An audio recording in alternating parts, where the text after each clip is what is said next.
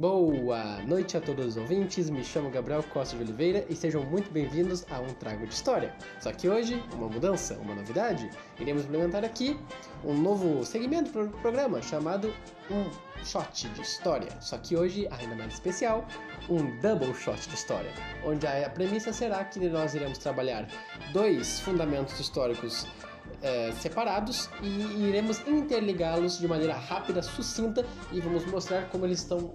conectados dentro da nossa da, do decorrer da história. Então venham comigo e sejam muito bem-vindos novamente a um shot de história.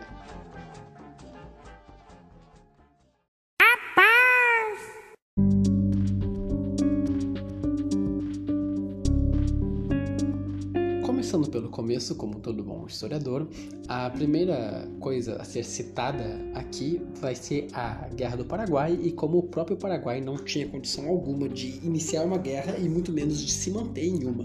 mas que acabou sofrendo todas as todos os problemas que sofreu por causa dos delírios de um ditador com uma megalomania insana e que buscava o seu grande Paraguai acima de qualquer outra coisa, incluindo seus próprios moradores, certo? Temos então que a Guerra do Paraguai ela acabou sendo iniciada por causa da megalomania de, so, de Francisco Solano Lopes, que buscava a criação do Grande Paraguai, que, que era basicamente a anexação do Uruguai, que apanhava igual a Polônia na Segunda Guerra Mundial, todo mundo queria um pedacinho dela, da, das partes do Rio Grande do Sul e Mato Grosso do Brasil e da parte norte da Argentina para que pudessem finalmente ter um local de escoamento para o mar. Então, sim, Solon Lopes uh, fez tudo o que fez porque ele não queria ter que pagar imposto e nem pagar pedágio para poder exportar as mercadorias produzidas no Paraguai. Para tu ver só. De qualquer forma, o foco aqui é provar que, provar não, é mostrar que o próprio Paraguai não tinha condição alguma. Se tem em novos estudos uh, historiográficos que que o Paraguai acabou sendo derrotado não porque ele, ele tinha uma chance, ele nunca sequer teve uma chance de se manter em guerra. Ainda mais porque ao invés de comprar guerra com um de, um de cada vez, ele decidiu comprar guerra com três países ao mesmo tempo. Tendo em vista que o Brasil naquela época já era uma potência militar bem grande e já tinha resolvido a maior parte dos problemas de revoluções e etc. Ou seja, o, o Estado militar brasileiro estava bem compacto e de certa forma bem bem utilizável no momento, por assim dizer. Tem-se que o Paraguai ele tinha uh, ele tinha em seu em seu âmago uma sociedade muito mais tradicional e rural do que algo mais urbano e moderno. Ou seja, era algo bem arcaico, que, que fomentava uma desigualdade social muito grande e uma, uma, uma, desigualdade econômica muito grande também, visto que o, boa parte da própria população era analfabeta. Outro medidor que se tem e que se mostra muito bem o porquê que o Paraguai acabou perdendo de maneira tão de, de, de, devastosa, que a população paraguaia naquele momento era de 650 mil habitantes, onde 25 mil eram escravos, e tinha essa comparação de que o Brasil, o maior país então na, na, nesse momento, tinha-se 9 milhões e 100 mil habitantes, a Argentina com 1 milhão 767 mil habitantes e o Uruguai pequenininho ali com seus 250 mil habitantes. Fato é que com essa revolta do Paraguai houve então a criação da Tríplice Aliança, que era Brasil, Argentina e Uruguai, e esses três juntos tinham mais de 10 milhões de habitantes que poderiam vir a guerrear metade disso poderia, mais, uns 80% disso poderiam vir a guerrear. Ou seja, não tinha como o próprio Paraguai se manter na guerra. A economia do Paraguai ela era fraca, porque, como eu tinha citado antes, ela tinha que pagar imposto para boa parte das coisas que, uh, que ela teria que escoar, porque ela não tinha nenhum tipo de escoamento direto para o mar, ou seja, teria que passar pelo rio, e o rio passava tanto por Argentina, Uruguai e Brasil, tendo que pagar o pedágio para poder sair, o que encarecia os seus produtos e fazia com que é, o, o seu comércio mundo afora não valesse a pena ser comprado. Certo? O país ele também ele importava boa parte dos produtos manufaturados que ele precisava, ou seja, boa parte da produção que tinha não era para ele mesmo. O comércio exterior, de novo, era péssimo, então fez com que essa megalomania do Solano Lopes até tivesse um sentido se ele tivesse pensado um pouco melhor, visto que ele é um grande pau no cu covarde.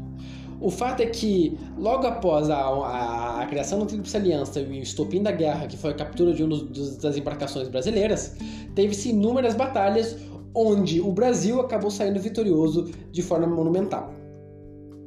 E a população do Paraguai acabou sendo quase que completamente dizimada, onde 80% da população acabou sendo morta, e desses 80%, a maior parte eram homens,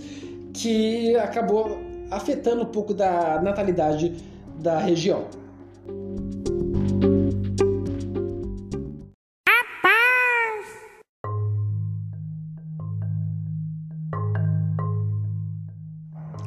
Dando continuidade ao nosso segundo shot, agora nós iremos discutir sobre o que levou à crise da monarquia é, e o início da, das ideias republicanas. Né? O que, que aconteceu? Logo após a, a Guerra do Paraguai, os militares, muito satisfeitos com, a sua, com seus feitos na guerra, mesmo que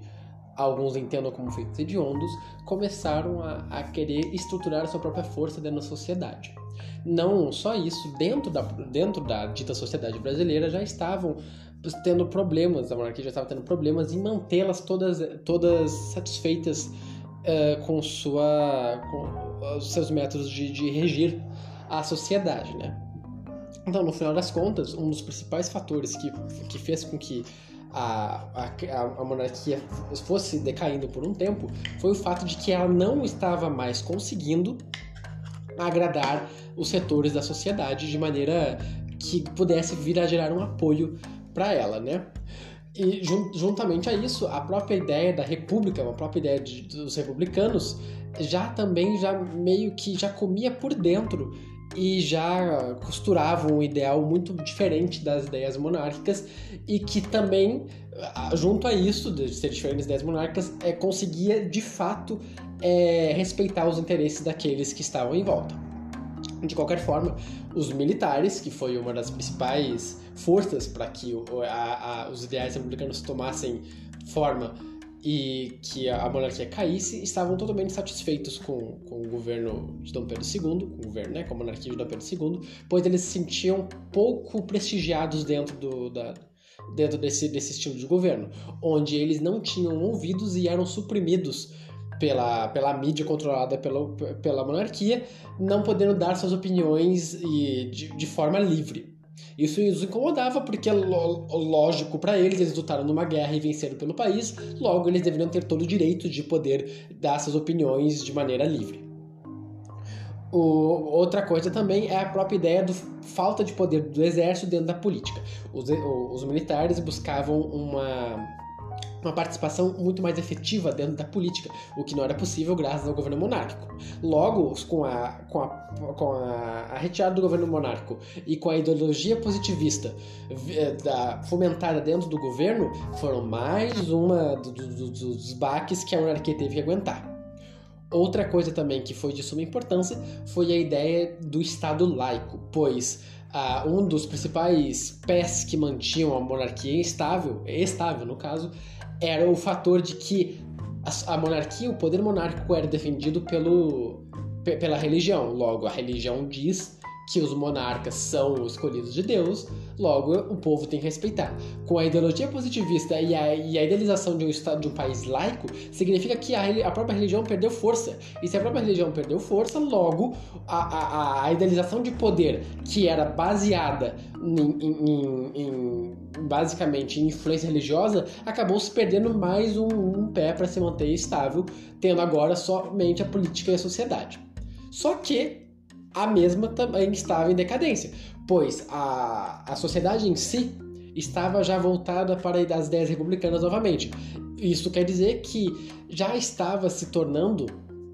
um, um ideal um ideal mais para frente, ou seja, defendiam a abolição. O fato é que, bem ou mal, o escravismo ainda é um fator ex é, excepcional de formação da própria monarquia. Então, sem o escravismo e sem a participação política restrita, onde outros fatores como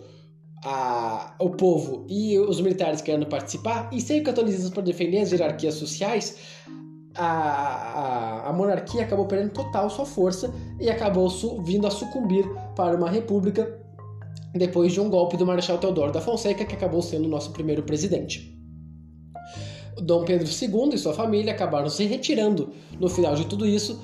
do, do, do país e indo em direção a Portugal. O Marechal Teodoro da Fonseca ficou no poder, teve que suprir algumas, algumas pequenas revoltas, principalmente do Conde de Eu, que queria trazer a monarquia de volta, e principalmente daí do ideal de Dom Pedro II de achar que a, a monarquia voltaria sozinha. Mas claramente não funcionou, e Teodoro da Fonseca se instituiu como primeiro representante presidencial da, da, da história, levando, levando para o federalismo a partir disso.